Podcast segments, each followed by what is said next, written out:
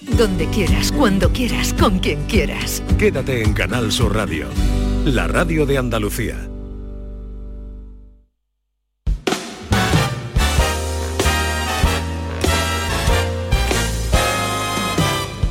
Esta es La mañana de Andalucía con Jesús Vigorra.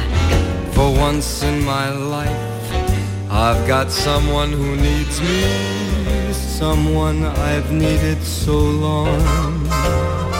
For once unafraid, I can go where life leads me, and somehow I know I'll be strong. For once I can touch what my heart used to dream of long before I knew someone warm like you could make my dreams come true. For once in my life, I won't let sorrow hurt me, not like it's hurt me before. For once I have someone I know won't desert me.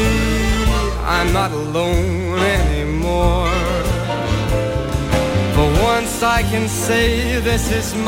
¿Por qué me, me parece atinada la elección? ¿Te Pero ¿por qué Michael, Bublé? Sí, me gusta. me Pues gusta. porque esta semana se cumplen 20 años de que publicara su primer álbum, que se Que llamaba un- así como él. que fue un impacto tremendo. Alucinante. Entre ellas estaba esta versión de un éxito de Stevie Wonder, una canción que el, el- el músico afroamericano compuso en el año 1900, finales de los 60, que él grabó con gran éxito y luego han grabado muchísimas, ha habido muchísimas versiones. Hizo todo un disco de versiones, acuérdate, estaba Fever, un, un gran éxito, y, y canciones tan bonitas como esta, así que queríamos recordar hoy a, a Bublé, al canadiense. once I can say this is mine, you can't take it. Long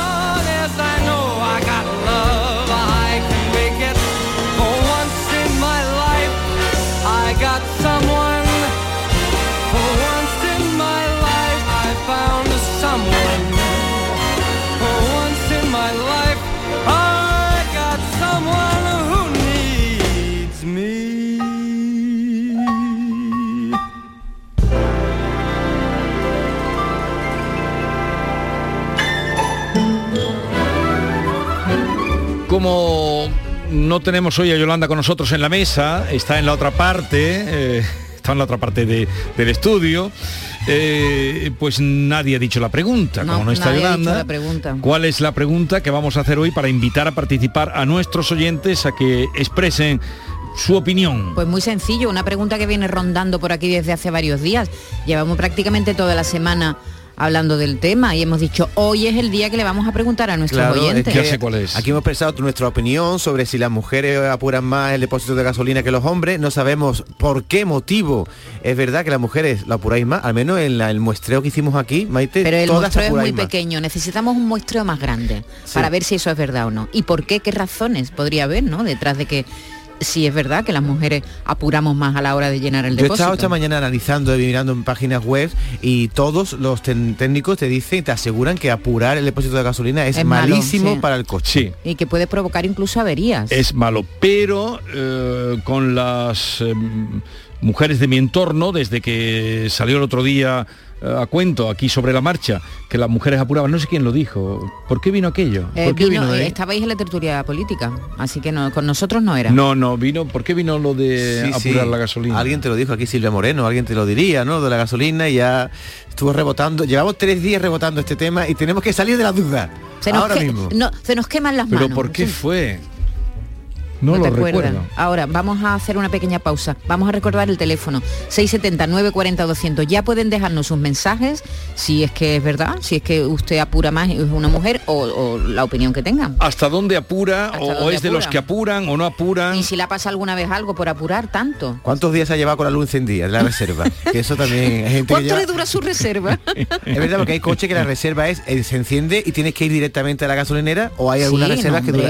Sí, hay algunas que son para 50 kilómetros y tienes que ir a la primera que te salga. Y cuando vas por la autopista y se te ha puesto en reserva y no ves una gasolinera. ¿Alguna vez, y hay un atasco. ¿Alguna vez te has quedado sin gasolina? Yo sí. No. no. Tú nunca. Yo nunca. Yo no. sí, porque estaba estrenando un coche en Ford Focus y me dijeron, pregunté, oye, cuando se enciende la reserva, dice, no, tienes bastante. Entonces se me encendió la reserva entre Málaga y Sevilla a la altura de Antequera. Digo, bueno, se me ha encendido, llegaré a Sevilla, dije yo. a la altura de Mollina, por ahí, me dejó tirar el coche. Yo he pinchado, eso sí, que te llevas un susto horrible, pero quedarme sin gasolina no, y mira que es riesgo, ¿eh? 670 940 200, ya pueden dejar sus mensajes. La mañana de Andalucía. La vida es como un libro y cada capítulo es una nueva oportunidad de empezar de cero y vivir algo que nunca hubieras imaginado. Sea cual sea tu próximo capítulo, lo importante es que lo hagas realidad. Porque dentro de una vida hay muchas vidas y en Cofidis llevamos 30 años ayudándote a vivirlas todas. Entra en cofidis.es y cuenta con nosotros. ¿Tienes una Aqualimpia o cualquier aparato del hogar que no funcione? En Quality Hogar somos los únicos que te lo reparamos con piezas y recambios originales. ¿Quieres cambiar tu Aqualimpia o tu vaporeta antigua por una nueva? Con Quality Hogar puedes hacerlo con las mejores condiciones y financiación. Llama ahora y pide tu presupuesto gratuito y sin compromiso. 937 078 068 937 078 068. Aqualimpia es marca registrada de Quality Hogar, tu servicio técnico de confianza. Llámanos. En cofidis.es puedes solicitar financiación 100% online y sin cambiar de banco. O llámanos al 900 84 12 15. Cofidis, cuenta con nosotros. Todo lo que necesitas saber sobre tu ciudad y provincia lo tienes en Canal Sur Radio Sevilla. ¿Sabías que los niños de entre 6 y 15 años tienen atención dental gratuita? Mediante el Plan de Atención Dental Infantil de la Junta de Andalucía, los niños de hasta 15 años tienen asistencia dental gratuita en clínicas concertadas. De Implant, como clínica concertada, ofrece a tu hijo asistencia dental gratuita para garantizar un perfecto desarrollo bucal hasta su edad adulta. Pide cita en theimplant.com y ven a conocernos. Dime, escúchame, ¿dónde quedamos para comer? Pues estuvimos el otro día en el barrio de Santa Cruz por salir por el centro y no veas cómo comimos en la hostería del Laurel. Te voy a dar una pinceladita. Una chacina en condiciones con un jamón bueno. La ensalada de tronco de bonito espectacular. Pescadito frito, pero bien frito. Las croquetas caseras del chef. Pero vamos, que lo tengo claro. Dentro de la hostería, tranquilos y bien atendidos de sevillanas maneras. pues ya me has liado. Voy a reservar en el 954 220295 que ya vamos tarde. Recuerda, Hostería del Laurel, Plaza de los Venerables, Barrio de Santa Cruz. En Supermercados Más celebramos nuestro 50 aniversario y lo hacemos regalando 50 compras para todo el año y con más de mil ofertas, como el chuletón de vacuno por 12,95 euros el kilo. Disfruta de un año de regalos en tu supermercado más y en supermercadosmás.com. Cada mes un premio diferente. Consulta condiciones en nuestra web. Cercanía. Las historias que pasan en nuestra tierra. Andalucía en profundidad. Actualidad. El cafelito de siempre. Así es la tarde de Canal Sur Radio con Mariló Maldonado. Tres horas para disfrutar de una radio emocionante. Andalucía, son las 3 de la tarde. La tarde de Canal Sur Radio con Mariló Maldonado. De lunes a viernes desde las 3 de la tarde. Más Andalucía. Más Canal Sur Radio.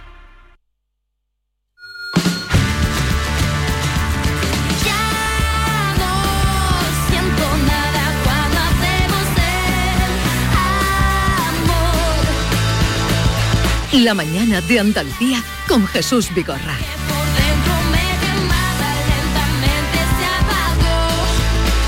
Es que tenemos oyentes que tienen mejor memoria que ¿Ah, sí? nosotros. Eh, me han escrito varios, eh, pero una amiga, eh, una amiga que nos escribe desde Mijas, dice, era hablando, fue, era hablando sobre la subida de los carburantes y África dijo que apuraba tanto, creo que dijo que hasta para 12 kilómetros o algo así.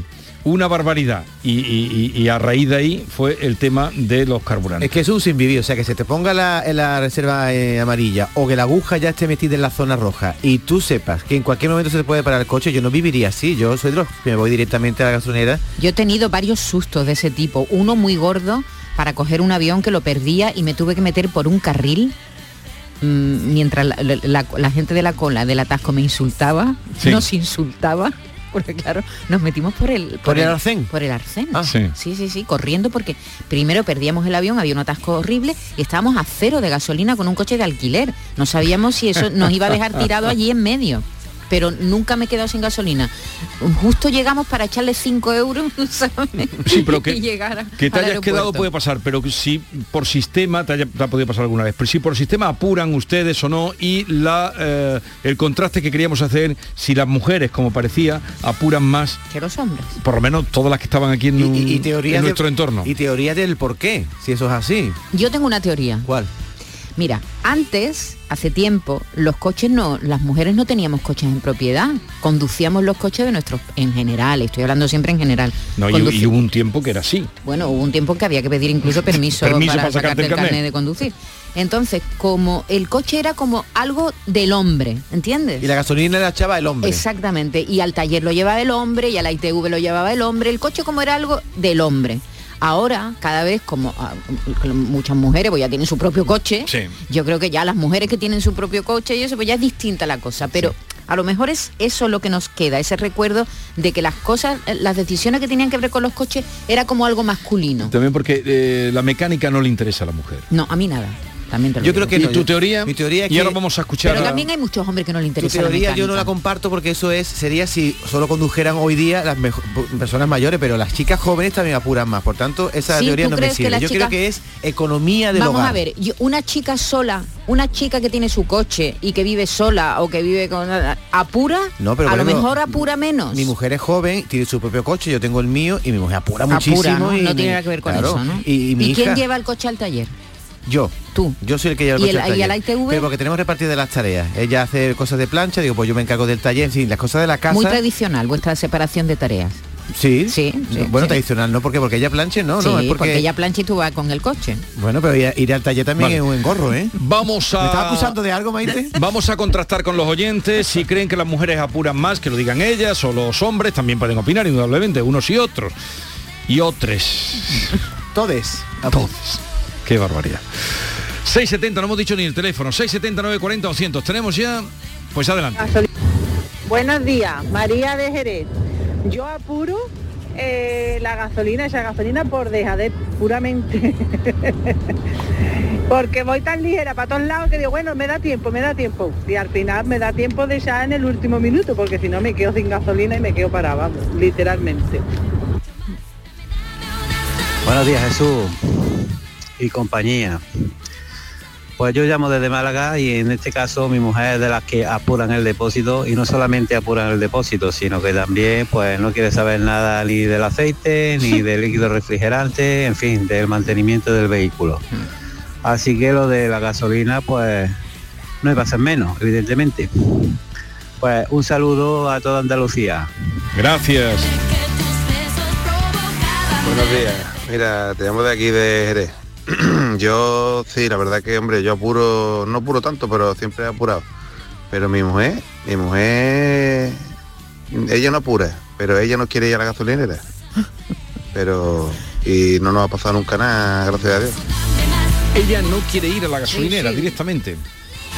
Días de Jaén. Pues yo era de las que dejaba el coche hasta la reserva. Cuando ya se encendía la reserva y un poco más, lo llenaba, pero es verdad que se me averió el coche, se me salió toda la mm, suciedad y, se me tuve una avería y desde entonces mi, cuando lo llevo medio lo lleno entero. Cuando lo llevo medio lo llevo entero. Porque pagué más de avería que de gasolina. Yo el peor momento de mi vida lo pasado en una gasolinera. No tiene nada que ver con esto de apurar la gasolina, pero bueno, sí, apurar. Mi padre me llevaba a Madrid porque yo iba a coger un avión con 16 años a una beca que me habían dado en Inglaterra. Ajá. ¿vale? Había que ir al aeropuerto de Madrid. Y iba en un coche en el que desde Sevilla pues no había echado gasolina y cuando estamos entrando en Madrid dice, voy a echar que a ver si no llegamos a Baraja. Cuando entra en la gasolinera, en vez de gasoil le echa gasolina Oh. a un coche de gasoil hasta arriba. Y cuando el coche empieza a andar, a los 100 metros empieza a pegar petardazos, pa, pa, pa, pa, y se, Se queda, para. y se queda parado. Y yo tenía que coger el avión que llegaba tarde.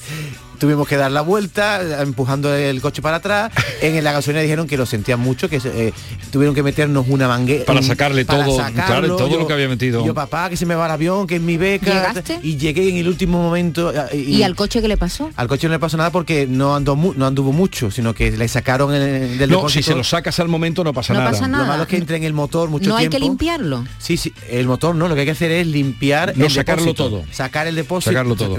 Si se lo, si se lo sacan al momento, eh, No pasa nada, no ¿no? pasa Yo nada. eso lo presencié una vez eh, eh, repostando yo gasolina, le pasó a un, un señor que estaba a mi lado. Sí.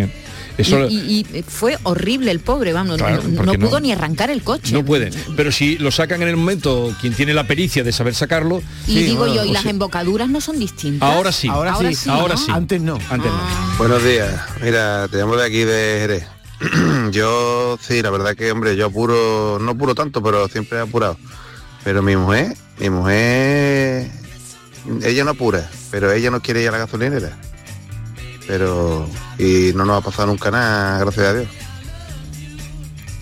Oye, segunda, segundo oyente que dice que su mujer no va a la gasolinera. no, ¿eh? es el, es el mismo, pero vamos, da igual. de Jaén. Pues yo era de las que dejaba Ay. el coche hasta la reserva. Este también- Cuando ya se encendía la reserva. Este también lo hemos escuchado antes. Sí, sí, lo hemos escuchado. ¿O ha pasado alguna vez? Es que hay una acumulación de, de mensajes. ¿O habéis visto en un arcén con una garrafa? ¿O habéis visto en un arcén con una garrafa yendo por medio de una autopista hacia una gasolinera? No, pero he visto mucha Pero gente, me da muchísima gente. pena, ¿eh? Eso, Mm. me da una go- no, no, me da, no sé si me da más pena eso o cuando llega el verano ver a la familia con los coches Oh. averiados en, en las autopistas, ¿eh? Qué, qué- qué pena. Yo llegaba a montar mi coche a uno que estaba en medio de un arcén y iba caminando. Digo, montate, que te Que voy a te llevar a la llevo. gasolinera, hombre. A ver, yo, yo soy mujer y yo no apuro nunca. De hecho, tengo un coche de hace dos años y no sé qué luz se enciende cuando falta gasolina porque, porque nunca, nunca se me ha llegado a encender. Hola, buenos días, soy Rocío de Málaga. Eh, eh, esto de la gasolina en mi caso es justo lo contrario. Mi marido siempre me deja el coche en reserva y yo soy incapaz de dejar el coche en reserva. Siempre me toca a mí llenarlo. Un saludo a todos, gracias. Eso es así, vamos. Hola, buenos días. Yo soy Paqui de Málaga. Y respecto a lo de lo de apurar el depósito, yo jamás apuro el depósito. En cuanto tengo medio, vuelvo a llenarlo. No me gusta nunca ir con el depósito mm, que yo pueda pasarme cualquier cosa, me pueda quedar tirada. No, no, no, jamás. Te, te, te ponen Buenos multas, días, ¿eh? Jesús, y a toda la cuadrilla. Eh, en mi casa yo no apuro el depósito de gasolina, bueno, eh, por lo general, pero mi mujer sí lo apura. Mi mujer siempre va en reserva, o por lo menos cada vez que yo me monto en su coche y cojo su coche, me lo encuentro en reserva. Y claro, tengo que ir a poner gasolina. Yo creo que ya se lo he dicho más de una vez, por eso ya e- evito coger su coche porque cada vez que me monto en su coche tengo que ponerle la gasolina. Entonces ella se da cuenta, creo yo, y dice, bueno, pues lo dejo así, que cuando él lo coja, le pone gasolina. Y ya está, mucho más cómodo. Yo creo que se le está olvidando hasta dónde está el tapón de la gasolina. Con eso te lo digo todo.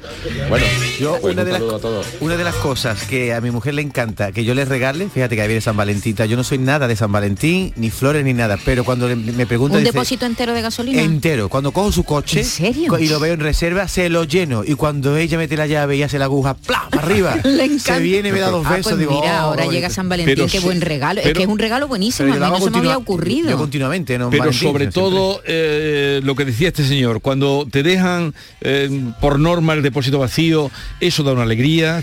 Sí, eso da un poco de coraje. Tú sabes eso da una alegría cuando te quedarse- va bomba vacío. Quedarse sin gasolina no es en sí mismo un motivo de multa, no te multan por eso. Ah, no. No, no, no, te multan porque claro, te quedas sin gasolina y te paras y te puedes parar en una autovía. Entonces te ponen una multa de hasta 200 euros por Sí. aparcar en un sitio que no debes, ¿no? Eh, porque no- si no consigues estacionar tu vehículo en un sitio que esté seguro Pero y bien y fuera de la como una calzada. avería, ¿no? No debería multarte, ¿no? ¿A qué? No, no es lo mismo una avería que, que el coche esté parado porque no estás sin gasolina. Se supone que estás sin gasolina por, por tu culpa. Y multa de hasta 200 euros por crear situaciones de riesgo en la carretera. Si es que tú de- dejas el coche en un sitio que puede ocupar, que puede causar algún accidente, ¿no? Buenos días, soy Manolo de Cádiz Y yo tengo un coche que a los 70 kilómetros me, me pita la reserva, a los 20 kilómetros me se van ya los kilómetros y no sé lo que tengo, y cuando se me pone ya en rojo, rojo fuego, me voy para el tanque, le quito el tapón y le soplo, porque está la cosa muy mala. Buenos días. Pues con el aire no anda el coche. pero, pero él cree Pero que empuja la le gasolina sopla a ver si que, caigan las, las gotillas. Ahora, mm, Buenos días, su equipo, eh, José de Córdoba. Pues yo con el tema este de la gasolina, desde que pusieron lo del tema de los 20 céntimos, pues yo ya me he acostumbrado y cuanto que el coche entra en la reserva, yo no lo apuro. Pues le echo 6 litros, porque si le echo 5, eh, el coche no me marca exactamente los kilómetros el, que le quedan.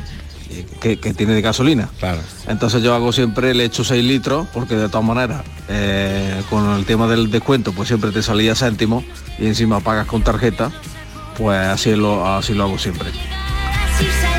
¿No, ¿No lo has No- entendido? No, lo entiendo. Dice que si le pone cinco pavos, bueno, pero la, gas- la gasolina oscila, es porque que eh, hay un momento, eh, el coche, o por lo menos algunos coches, el mío sí, que te dice, le faltan, eh, a mí me avisa con 170, 160 kilómetros le quedan y te avisa. Sí, a mí me, pero me hay un con momento 30. pero hay un momento que cuando te quedan 100 ya no te avisa y ya no sabes cuántos tiene Sí. ya no te dice nada sino ya solo te pinta la manguera dice este señor que para que no le pinte la manguera que eh, son seis pavos lo que le Ah, pinta entiendo, la manguera pero que- tiene el depósito no- Al límite. Al límite. Yo pienso, yo pienso que esto, esto expresa también cómo son las personas. Igual que hemos dicho alguna vez que el interior de un coche expresa cómo es una persona, también el cuidado del coche, porque el coche no es solo la gasolina, hay que llenar las ruedas, hay que tener ¿Sí? el Sí, pero hoy mantenimiento del estamos del aceite. ¿Qué más, qué más hay que hacerle a un coche? Bueno, mi mujer me dice, cuando vaya a la gasolina, lléname la rueda. No ha llenado la rueda en su vida. No estoy criticando a mi mujer. Digo Mm. qué que más? eso- ¿Qué más hay que no, cambiarle el aceite, el líquido refrigerante, en fin. ¿Qué más? ¿Qué más hay que hacer?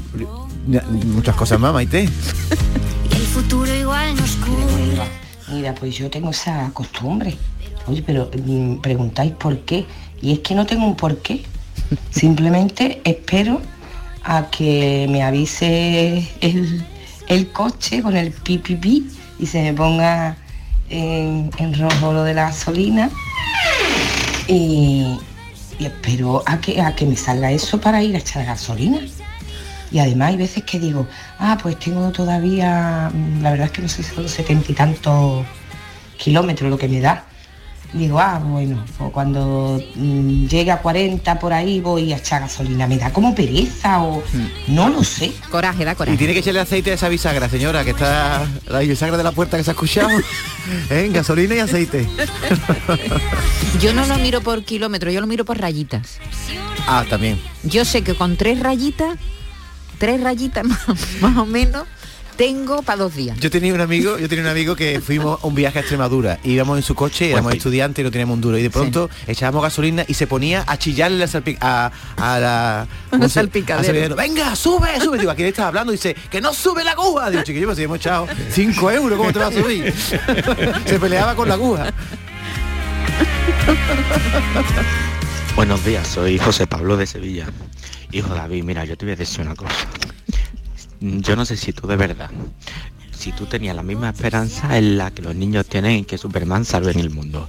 Por favor, mi arma, que nadie se de Sevilla, de Málaga a Sevilla con el depósito en reserva, que yo quiero tener toda tu estima cuando tenga tu edad, ¿vale? De verdad, Muy es que cada optimista. vez que cuentas una batallita del euro de las tuyas es que me fascina.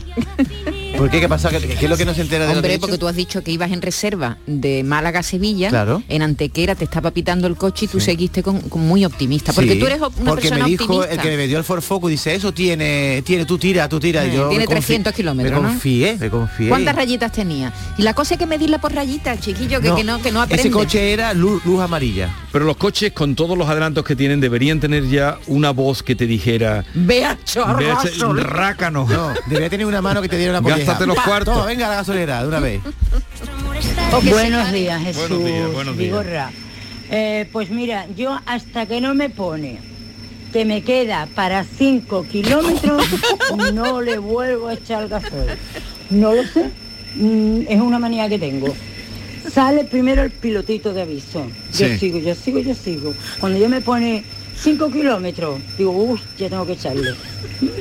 Eso se llama vivir al límite. Este es el récord, le gusta. Le hay gusta el gente que le gusta, hay gente Bueno, que le vivirá gusta. en una zona donde hay muchos surtidores porque hay muchos pueblos. Hay, hay algunas carreteras que no tienen... que no tienen 20 kilómetros, 25. No, y más de 25. No apure. Sí, yo creo que La debe- ruta de la Plata, por ejemplo, es peligrosa para Tiene eso. muy poca poco, gasolinera, muy poca efectivamente te pones ahí en- te metes ahí en Extremadura y empiezas a ver árboles árboles árboles y ninguna gasolina una cosa eh, yo creo que los coches deberían añadir a toda la tecnología esa que tienen que cuando te queden 20 kilómetros el coche cuando ve una gasolinera se pare Eso lo directamente se pare y tú no puedes arrancarlo Buenos días familia, soy Victoria desde Sevilla.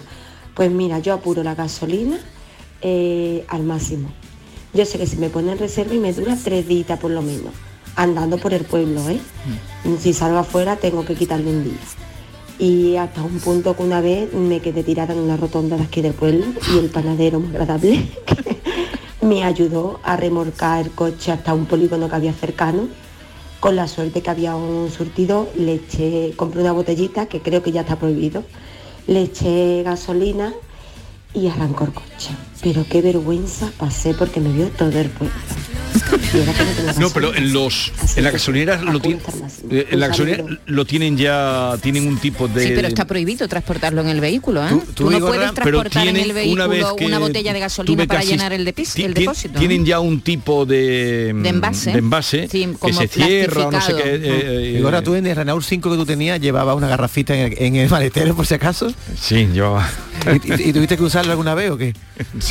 Sí, me, quedé parado una vez debajo de un puente además ay. Buenos días Jesús Vigorra y compañía. Eh, lo primero un saludo y bueno, soy Manuel de Alcalá y yo soy hombre y soy de los que apuran y apuran y apuran el depósito y, y no aprendo porque después a la larga me da problemas y tú dices, vale, la gasolina es cara y tienes que apurar, pero después te cuesta más caro el, Sí. el arreglo del coche. y si luego viene un problema de coche Pero que lo hay sigo sin aprender. Ayer mismo apurando y hoy el coche dando problemas. Así que nada, no apuréis tanto que, que después la larga problemas, problemas y problemas. pero por qué persiste la gente este señor nos está contando que- a veces no tenemos dinero Jesús Hombre, también es verdad, cuando se te pone la- en amarillo el, el pilotito, dices tú, ostras, me tengo 20 euros en el bolsillo, Eh, lo voy a lo voy a gastar en gastar en gasolina, y se voy a aguantar un día más. pero entonces claro, tendrás que dejar el coche pero eso es una cosa absurda porque la gasolina se Es que gasta el ser humano es absurdo, querido. Somos absurdos. somos irracionales tú tienes perro ni nada hoy se debate la ley Buenos días. del bienestar animal Serafín desde Helve, Sevilla. Eh, buenos días, Vigorra y compañía. Eh, pues mira, mi mujer y yo compartimos coche y mm, ella siempre lo deja en reserva y tenemos una lucha entre los dos porque a ver quién de los dos lo, lo apura más para ver quién es el que lo lleva a, a llenar el depósito. bueno, pues nada, un saludo. Eso es un tira y afloja muy de matrimonio, ¿eh? Sí. Cuando comparten coche. Sí, ¿No te sí, pasa con sí. tu marido? Mm, no yo no comparto coche yo comparto coche con mi hijo ahora Y tu hijo no le echa. y entonces mira ayer le echó 20 euritos venía él muy ufano muy contento Entonces con 20 euritos no tiene para nada ya. Sí ¿eh? tiene, sí tiene, sí tiene, chiquillo. no, Tampoco es que estemos todo el día cogiendo el coche. Otra cosa que le he enseñado yo a mi hija que está ahora aprendiendo es a no derrochar gasolina. Por ejemplo, ella deja el embrague metido cuando está en punto muerto. Digo, no.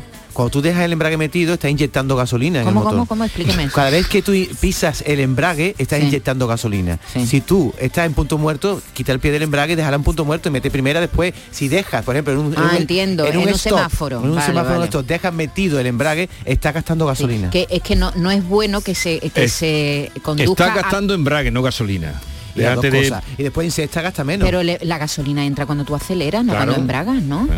Cuando embragas, de- está gastando embrague. yo de embrague- y cuando de- este embraga, yo de embragar- está gastando el conocimiento. Cuando, cuando eh, se inyecta gasolina cuando tú aceleras, guapo, pero no con el embrague. El Bueno, embrague no inyecta Otro gasolina. ejemplo, eh, ir en cuarto y en sexta. Es mejor ir en sexta que gastas menos que en cuarta que gastas más. ¿Eso es verdad? Eso Sí, sí, ¿no? es verdad. Claro, a velocidades más largas, menos consumo. Venga, un Creo. par de mensajes más y nos vamos que hay muchísimos hoy, pero tenemos que ir ya cambiando de tema. Buenos días equipo, que nos hacéis la, la mañana muy amena. Mire, yo, mira, yo soy comercial y llevo, llevo ya casi 40 años en la calle, eh, haciendo muchos kilómetros y yo nunca me he quedado sin combustible, porque siempre he tenido la precaución de cuando el, el depósito me lleva un cuarto de depósito, he echado combustible. Mi vehículo no se sabe si le funciona la luz de la reserva o no. Yo nunca lo he comprobado. ¿Vale? Eh, soy Rafael, de, llamo desde Málaga. Rafael de Málaga, pues eh, este muestreo que hemos hecho hoy de las Pues gasolinas no, no- varias... no te creas tú que... Nos deja con más dudas, Sí, ¿eh? sí, sí, no, está muy Ay, claro. no tenéis ¿eh? claro. No, teníamos la teoría de que son las mujeres las que apuran más, pero también han salido Sí, y- bastantes hombres. Y ¿eh? mujeres que han dicho que ellas no apuran nunca, ¿no? Muy pocas. Es así. Un par de ellas. Qué, qué complicado es cuando, sobre todo tu hija que se está sacando el carne ahora, ¿verdad? Mm. Que mm, incluso para la medida de aparcar el coche para echar gasolina, que sí, a veces ve- ves cada cosa en la gasolinera. La medida. Sí, sí, de gente que aparca muy, muy- muy lejos, de- muy, muy- O sea, a la muy a adelante, a la muy altura que detrás, dejas a la tú el- altura que deja el culo para que entre el surtidor. para que entre el surtidor. Es verdad, es verdad, es verdad. Que lo del coche es todo mundo. Buenas tardes, soy compañía, Celu de Sevilla. Y bueno, un truco para no quedarse sin gasolina es cuando llegas a la reserva, poner el cuenta kilómetros a cero. Normalmente un coche de gasoil Ah. suele traer entre 6 y 7 litros de, de reserva. Sí. Y un coche de gasolina prácticamente igual. Entonces, pues calcular que el de gasoil, eh, eh, un coche normal, pequeño, eh, puede hacer 100 kilómetros y uno de gasolina puede hacer 80. Así que si lo ponéis a cero, o se me ha puesto a cero, bueno, pues ya sabéis que tiene 80 aproximadamente o 100, ¿vale? Ah. Venga, hasta luego. Adiós. yo, yo elogio el truco de este hombre y el análisis que nos ha hecho, pero ponle gasolina, pero ponle gasolina, el truco de, can- de que cambian de los 7 kilómetros a los 6. Ponle gasolina. No queremos poner Vale. gasolina. Uno más y ya liquidamos. Buenos días, soy compañía. Eh, pues de aquí de Sevilla. En- yo cuando tengo el, cuando veo que está ya por la mitad, que me queda la mitad de la gasolina, lleno. Yo nunca apuro, apuro el depósito, nunca. Siempre que lo veo por la mitad, vuelvo a llenar. Venga, que tengáis un buen día. Una mujer previsora ahí. Eh, pues vamos a concluir aquí, eh, 10.35 minutos de la mañana. En un momento vamos con Manuel Lozano Leiva. Hoy vamos a hablar de temas muy de interés, eh, de los terremotos. Eh, Ustedes están oyendo ahora que mm, los tertulianos han hecho prácticamente de pronto expertos en las cuatro placas que se mueven dramáticamente, nos han contado bajo los intestinos de Anatolia. Eh, se han hecho unos expertos tremendos. Pero nosotros tenemos a nuestro Manuel Lozano Leiva que nos dirá qué ha pasado, bueno, por qué pasan esas Le vas cosas. a preguntar por el globo chino, porque Oh, yo, por estoy- yo supuesto. estoy con el globo chino Por también. supuesto muy que le vamos a ¿eh? preguntar por el globo chino. Será en un momento.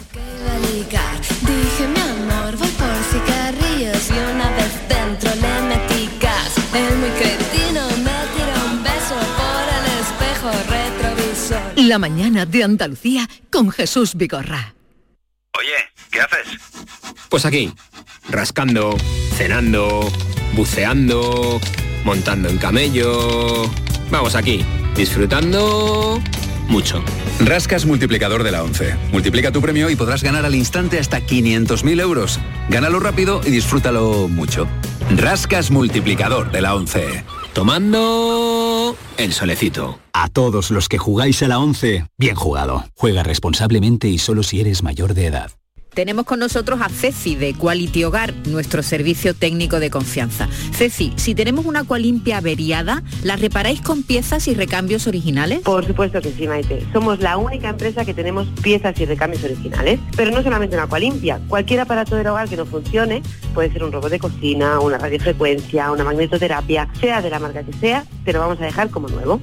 Llámanos ahora y pide tu presupuesto gratuito y sin compromiso. 937-078-068. 937-078-068. Por otra parte, si tienes una máquina de Aqualimpia o de cualquier otra marca cogiendo polvo y ocupando espacio porque ya no la utilizas, en Quality Hogar te damos la opción de poder cambiarla por otro producto de tu elección de nuestro amplísimo catálogo. En Quality Hogar tasan tu máquina antigua con hasta 800 euros para que puedas adquirir cualquier otro producto de altísima calidad con las mejores condiciones y la mejor financiación. Llámalos ahora mismo y no dejes escapar esta oportunidad.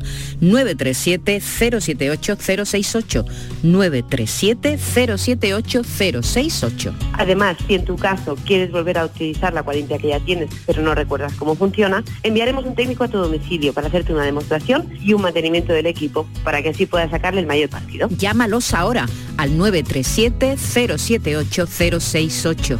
937-078-068. Aqualimpia es marca registrada de Quality Hogar.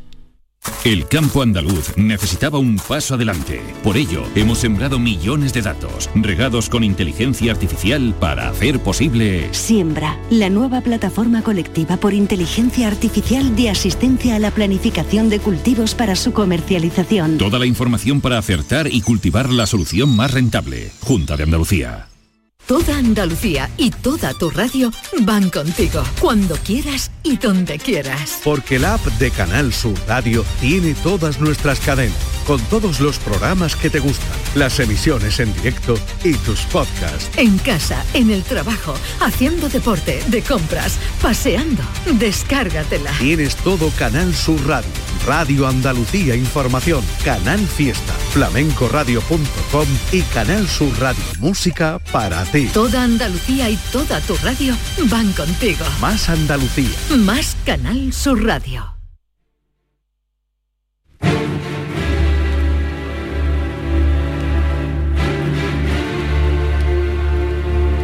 Andaluciencia con Manuel Lozano Leiva.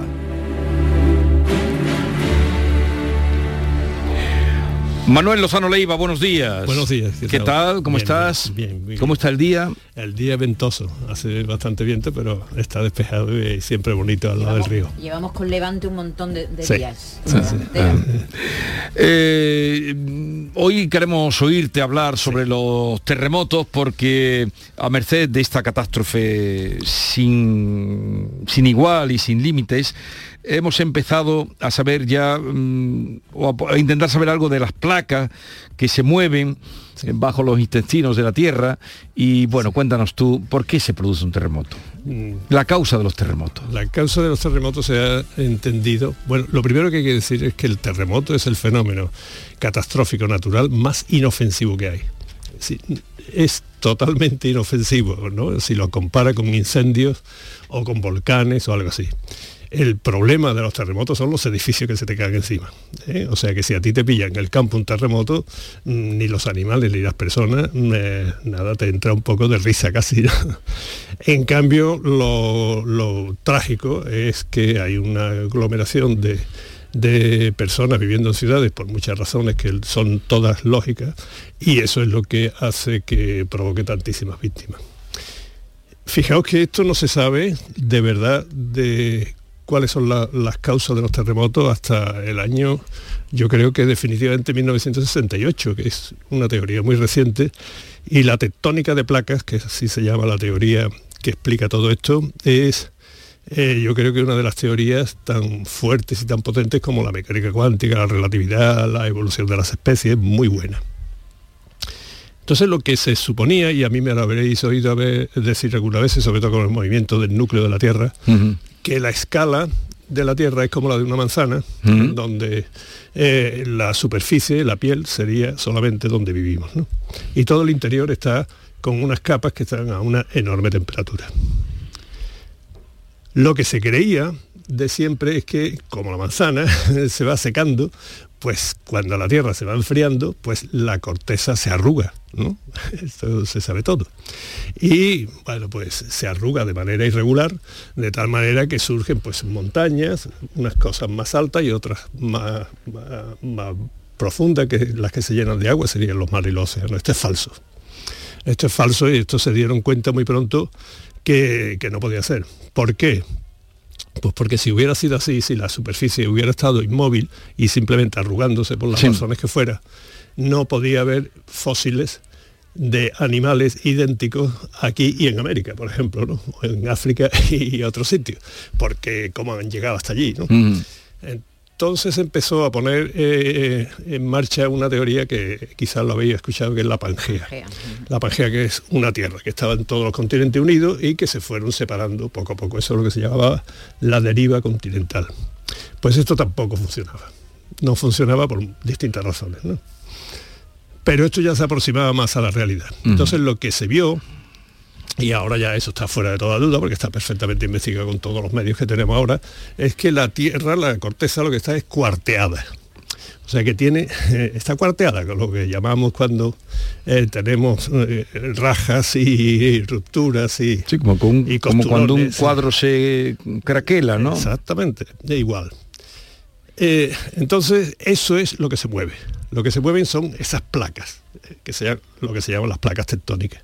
Y parte de esas placas tectónicas son los continentes. Pero no son los continentes lo que se mueven, sino que el continente se mueve porque la placa sobre la que está es la que se mueve. ¿Qué es lo Las más pla- Las interesante? placas no tienen por qué coincidir con, con No, los no, continentes exactamente, ¿no? No, ni- mm, no. No. no.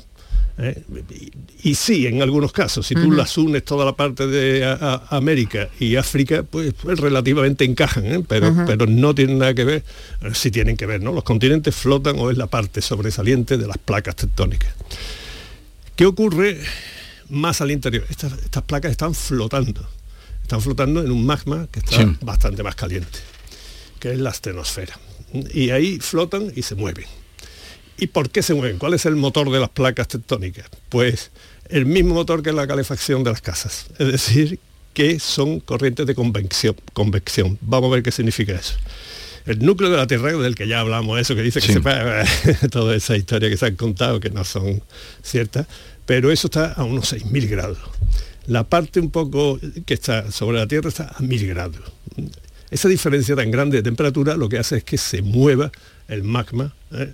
Por convección, que se llama, como la calefacción que digo. Esos movimientos del magma lo que están haciendo es moverse el- la astenosfera, que es donde están flotando las placas. Las placas. Por lo tanto, las placas se mueven.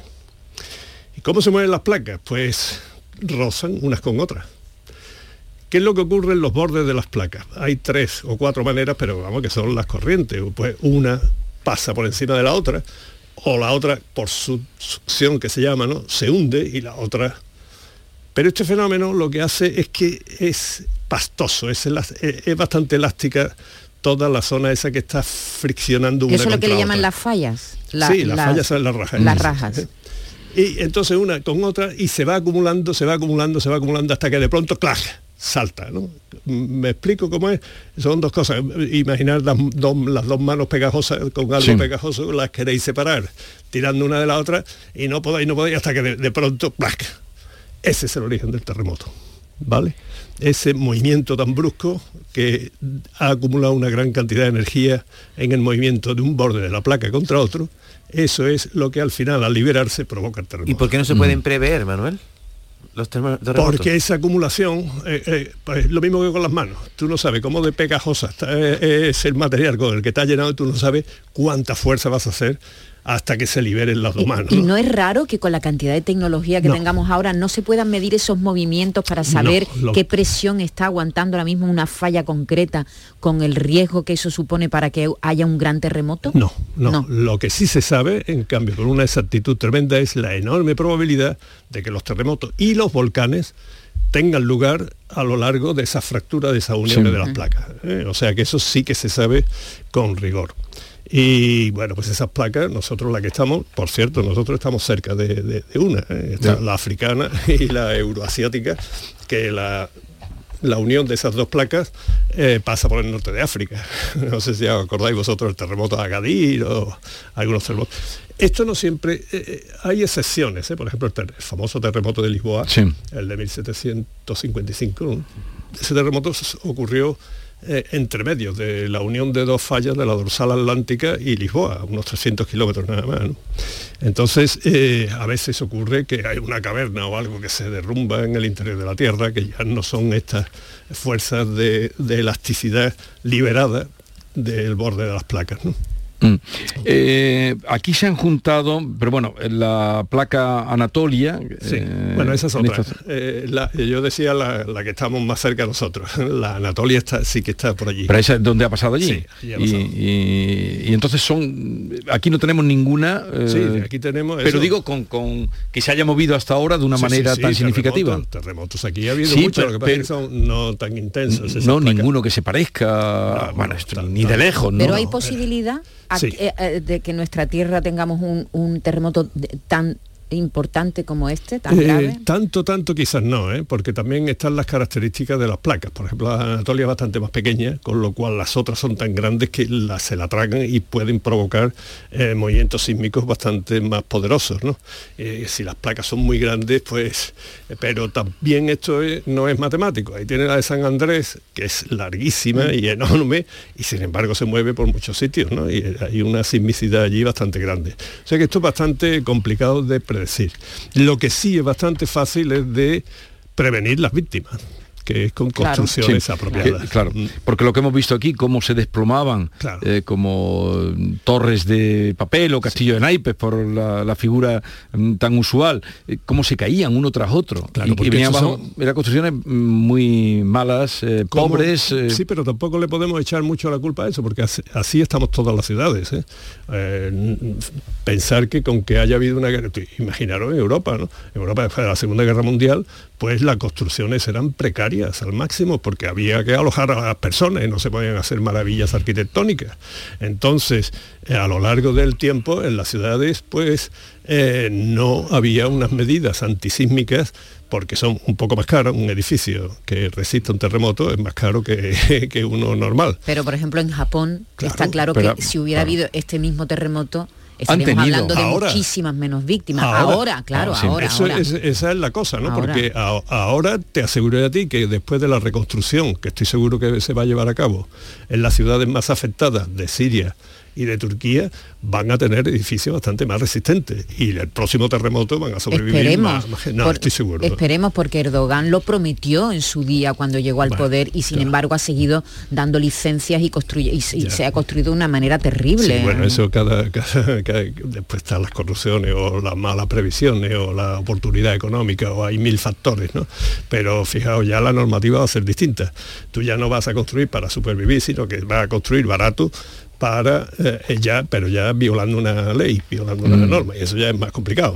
Aquí, por ejemplo, nosotros la última que tenemos, no sé si es del 2002 o de, creo que es 2002, y se está pensando incluso en, en renovar, ¿no? La, las medidas que hay que tomar para las nuevas edificaciones. Entonces, eso está bien. Mm. Hemos visto terremotos ya con imágenes en Japón largos en el tiempo, que este ha sido 30 segundos lo que ha durado, se habla de 30 segundos, pero en Japón y quedarse eh, los edificios en pie, eh, moverse y meterse debajo de las mesas o de... Que fijaos que es mucho más fácil, eh, mucho más barato construir un edificio rígido que flexible y lo que se tiene que es eh, el edificio tiene que tener una cierta flexibilidad o sea tiene que vibrar y aguantar el vaivén La vibración. porque si no es un edificio robusto pero frágil Y eso hace- tiene que ver con la arquitectura y también con los materiales. o- Eh, las dos cosas. Las dos cosas. Claro, el el diseño y el, y el- el el material. arquitecto tiene que prever los materiales adecuados en un diseño antisísmico. Yo entendí perfectamente lo de las placas. ¿Tú has estado en Islandia?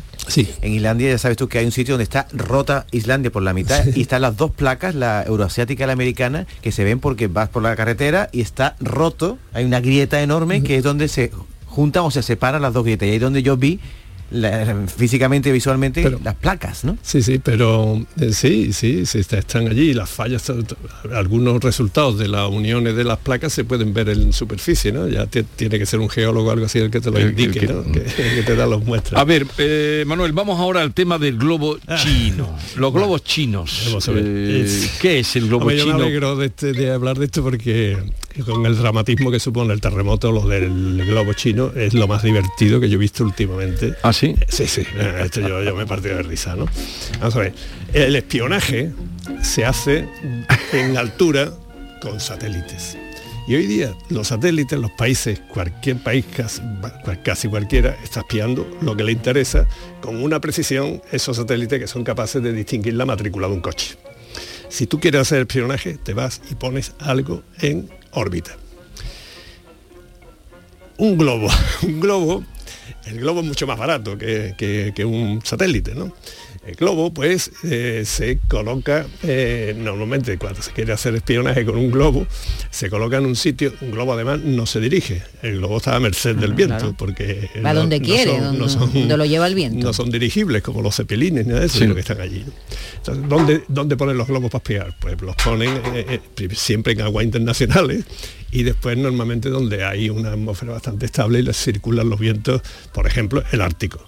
Eh, Por ejemplo, por ahí, que es lo que miran? Pues miran el tráfico de, de mercancías para Sí. cuestiones económicas, las flotas enemigas, los submarinos, bueno, qué sé yo, incluso algo científico harán. Eso es lo que hacen un montón de gente, entre ellos los chinos. Ahora, da la casualidad de que se le mete un ventarrón por ahí y nada menos que el globo Una se le- levantera. una levantera y el globo se le va nada menos que a Estados Unidos, a los chinos yo me imagino, a los chinos, madre mía, y a los espías americanos muertos de risa cuando ven el- que, que se les mete el globo chino allí, porque, porque, y claro, ellos saben perfectamente que eso de espionaje nada, ¿no? ¿Por qué? Porque cuando tú quieres espiar a otro, lo que quieres es saber cosas del otro. Pero lo segundo que quieres saber es lo que el otro sabe de ti. Con lo cual, si tú ves que te están espiando un globo chino, si crees que te está espiando, lo primero que tienes que hacer es traértelo para abajo y mirar a ver qué es lo que han conseguido de ti. Y eso es difícil, eso es trivial. ¿Por qué? Pues porque un globo o es con aire caliente o es con helio. Y esto eh, también puede ser con hidrógeno, pero como hemos visto en la explosión, esa explosión era blanca. Esa, Sí. esa blanca era la expansión violenta del aire o del helio que se pone blanco. Si llega a ser hidrógeno, es una llamarada formidable porque es inflamable. Entonces, ¿qué es lo que, qué es lo que podían haber hecho si, si los americanos piensan que están espiando? Pues lo echan abajo. ¿Cómo? Con munición convencional. Eso te lo hace un piloto en práctica. Sube allí y le hace... un misil, ¿no? No, un misil lo destruye, eso es lo que han hecho. Si tú quieres saber lo que tienen los chinos, Claro, si y tú quieres recuperar- lo recupera mirar, y lo tira poquito a poco. Y, Ah, vale. Vamos que lo pinchas. Lo pinchas y se te cae y recoges a ver lo que los chinos han- te han estado espiando. Y no, esto es lo que hacen los americanos, pegan un bimbazo porque qué les importa si saben perfectamente que Porque- eso no es nada. porque y ya- eso sí, ahora se ponen muy bien puestos, indignados, y los chinos, los chinos pobres dicen, pero ¿por qué me habéis tirado el globo si, si ese estaba allí en el Ártico? Bueno, yo, yo es que me partí de risa. ¿no? Pero ya dijeron, estuvo muchos días el globo. El globo y se puede pegar volando, meses. Pero que tardaron porque decían que no afectaba a nada. Ellos ya habrían comprobado los americanos que no les afectaba a, a nada. Sí, pero había quien exigía que ese globo se, Claro, se aquí en tirara. Estados Unidos no se mete nadie. Claro, esto es todo cuestión de... de- de- Y si hubiera sido ruso, Manuel, hubiera formado un muy gordo, ¿no? Que va, pero si, no sé, pues si hubieran indignado igual, todo el mundo indignado, todo el mundo enfadado, pero los, los profesionales del espionaje de uno y otro están muertos de risa, ¿no? o sea que no. O sea que la realidad es que ha sido una casualidad y que se les ha metido- casualidad que se les ha ido se por- les ha escapado por un, un chorro Bueno, pero han, han de- recogido los, los restos del, del globo, lo han recogido y lo están analizando, por algo lo estarán haciendo, ¿no? Bueno, pues sí, pero de verdad que no van a sacar nada que les interese y que no sepan sobre todo unos de otros, ¿eh? porque eso se hace con satélites y no con globos. parecía, claro, de, de- de- de un chiste como lo de... eh, ¿Qué te ha parecido? Mortadelo y Filemón. Sí, Mortadelo y Filemón. Como, como lo de los trenes diseñados mm, que no podían pasar por los puentes. Bueno, Esa eso- noticia. Eso sí, eso, es- eso es más cómico que otra cosa también, ¿no? Pero es más complicado que parece, ¿eh? cuidado, porque tampoco se puede ridiculizar tanto. A mí yo me acuerdo que cuando el submarino, este el S-80 y 81, no flotaba, eh, ¿os acordáis? ¿no? Y también estuvieron criticando, bueno, pues ese submarino era magnífico, hasta los pobres americanos, hasta los americanos, los constructores americanos decían que eso era muy normal, porque que al principio falle eh, eh, un- una innovación tan grande como este submarino. ¿no? Entonces estos trenes, la verdad es que no es tanto como el submarino. ¿cuántos No, no han llegado a hacerlo, no han ¿Cuánto? llegado a hacer los trenes. No, pero Era el fijaos- informe. fijaos que los propios diseñadores, los propios eh, ingenieros que lo han hecho, eh, han sido los que han dicho, cuidado que esto no cabe. ¿eh? Por lo- o sea que ahí ha debido haber un lío administrativo, técnico o de despistes o de incompetencia formidable. ¿no? pero yo tampoco me rasgo mucho la vestidura en ese sentido. ¿eh? En fin, que hay que tener confianza en los ingenieros y en la organización porque normalmente se consiguen cosas muy buenas. ¿eh? Lo que pasa es que lo que trasciende es... eh, Claro, bueno, y me parece bien. El también, disparate. ¿no? Eso de que me he alegrado yo, me he alegrado que haya sido en Asturias y en Cantabria, porque no ha sido aquí. Esto es aquí y nos montan un lío. No, pero los ingenieros nosotros. son pues, eso en Madrid, o vamos, que pueden estar en cualquier parte del mundo, los ingenieros que diseñan el tren. Lo, lo bueno es que no han hecho los trenes. Bueno, también los americanos pusieron el, el telescopio espacial Hubble y en vez de medir en habían medido en pulgadas, con lo cual aquello estaba totalmente miope. ¿eh? Cuando- y tuvieron que ir astronautas, o sea, la reparación más cara de la historia fue la de ajustar el telescopio espacial Hubble porque se habían equivocado los ingenieros de unidades. ¿no? Un día haremos errores de esos grandes errores. Manuel Lozano Leiva, gracias, hasta la próxima semana. De nada, y lamento lo de lo de los terremotos, ¿no? Porque yo Sí. creo que en el fondo al final es una tragedia bastante grande, no es cosa de broma. Todo lo demás sí, pero esto no. La mañana de Andalucía con Jesús Vigorra. Canal Sur Radio, Sevilla. ¿Te apasionan las motos? Del 10 al 12 de febrero ven a Moto Andalucía, el salón comercial y de competición. De todo para la moto y el deporte. Presentación de equipos, trial indoor, supermotar, stunt, AV Campos, visita de pilotos mundialistas. Te esperamos en el Estadio La Cartuja. Entradas a la venta en motoandalucía.es. En febrero, Tomares se convierte en el centro del análisis de la actualidad nacional con España a debate. Este jueves 9 de febrero, el filósofo José Antonio Marina te invita a reflexionar sobre la sociedad del aprendizaje. Auditorio Rafael de León, 20 horas, entrada libre hasta completar aforo. Síguenos también en streaming. Ayuntamiento de Tomares. Tomares como a ti te gusta. Dime, escúchame, ¿dónde quedamos para comer? Pues estuvimos el otro día en el barrio de Santa Cruz por salir por el centro y no veas cómo comimos en la hostería del Laurel. Te voy a dar una pinceladita. Una chacina en condiciones con un jamón bueno. La ensalada de tronco de bonito espectacular. Pescadito frito, pero bien frito. Las croquetas caseras del chef. Pero vamos, que lo tengo claro. Dentro de la hostería, tranquilos y bien atendidos de sevillanas maneras. pues ya me has liado. Voy a reservar en el 954 220295 que ya vamos tarde. Recuerda, Postería del Laurel, Plaza de los Venerables, Barrio de Santa Cruz. Las mañanas de los fines de semana son diferentes y especiales en Andalucía, porque en Canal Sur Radio te ofrecemos una radio llena de actualidad, muy cercana, divertida, en días de Andalucía, con Carmen Rodríguez Garzón. Te espero sábados y domingos a partir de las 8 de la mañana en Canal Sur. Más Andalucía, más Canal Sur Radio.